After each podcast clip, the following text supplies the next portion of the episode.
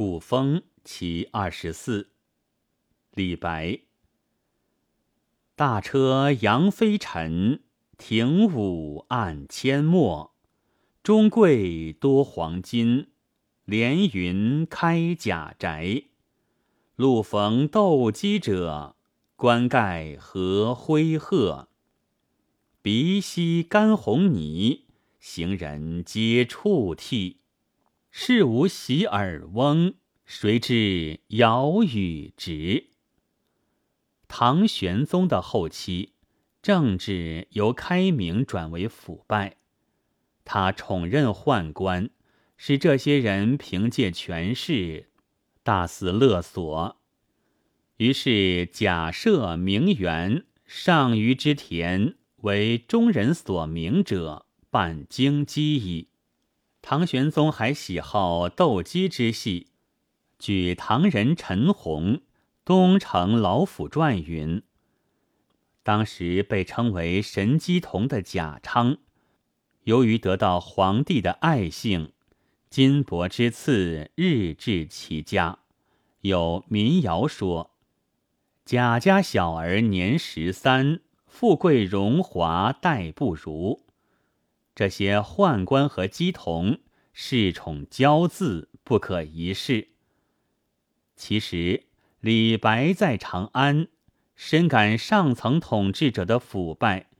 这首古风就是针对当时现实而作的一幅深刻讽刺画。诗的前八句写宦官姬童的豪华生活和飞扬跋扈的气焰。诗人对这些德性小人的生活，并没有进行全面描写，只是截取了京城大道上的两个场景，把它巧妙地勾画在读者眼前。第一个场景写宦官，诗一开始就像电影镜头一样，推出了一个尘土飞扬的画面，大车扬飞尘。庭午暗阡陌，庭午是正午，阡陌原指田间小路，这里泛指京城大道。正午天最亮，却黯然不见阡陌，可见尘土之大。而这样大的尘土是大车扬起来的，这又写出了大车之多。与行驶的迅疾，这是写景，为后面即将出现的人物做铺垫。那么是谁这样肆无忌惮的飞车疾驰呢？诗人指出：“中贵多黄金，连云开甲宅。”中贵是中贵人的省称，指有权势的太监。贾宅指头等的宅地，连云壮其量，宅地高而且广，直连霄汉。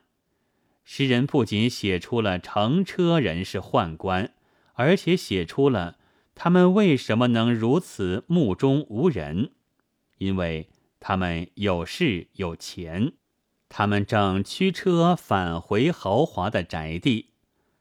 这里诗人既没有直接描写车中的宦官，也没有描写路上的行人，只是通过写飞扬的尘土、连云的宅地来渲染气氛、显示人物，有轰云托月之妙。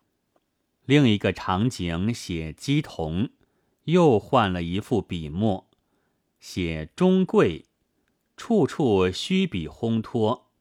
对鸡童，却是用实笔从两个方面进行正面描写：一是写服饰，路逢斗鸡者，冠盖何灰鹤。斗鸡人与宦官不同，他是缓配放马而行，好像故意要显示他的权势和服饰的华贵。在庭午阳光的照耀下。他们的车盖衣冠何等光彩夺目！二是写神态，意态由来画不成。一个人的神情本来是很难描绘的，尤其是在短小的抒情诗里。但李白写来却举重若轻，他先用了一个夸张的手法，把笔墨放开去。鼻息干红泥，红泥即红泥，鼻息吹动了天上的云霞，活现出斗鸡人不可一世的骄横神态。继而，诗人又把笔收回来写实。行人皆触涕，行人没有一个不惶恐的。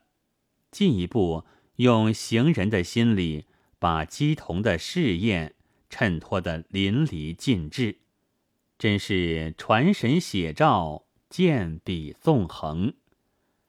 最后两句写诗人的感慨：洗耳翁指许由，据西晋皇甫谧《高士传》说。尧曾想让天下给许由，许由不接受，认为这些话污了他的耳朵，就去水边洗耳。世上没有了像许由那样不慕荣利的人，谁还能分得清圣贤与盗贼呢？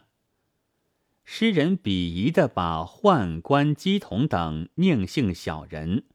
看成是残害人民的强盗，同时也暗刺当时最高统治者的不便尧与直。这首诗通过对钟贵和斗鸡人的描绘，深刻讽刺了宁姓小人得势后的嚣张气焰，对当时的黑暗政治表示了愤慨。诗的前八句叙事。后两句议论，叙事具体形象，饱含讽刺；最后的议论便成为愤慨的自然喷发，一气贯注，把感情推向了高潮。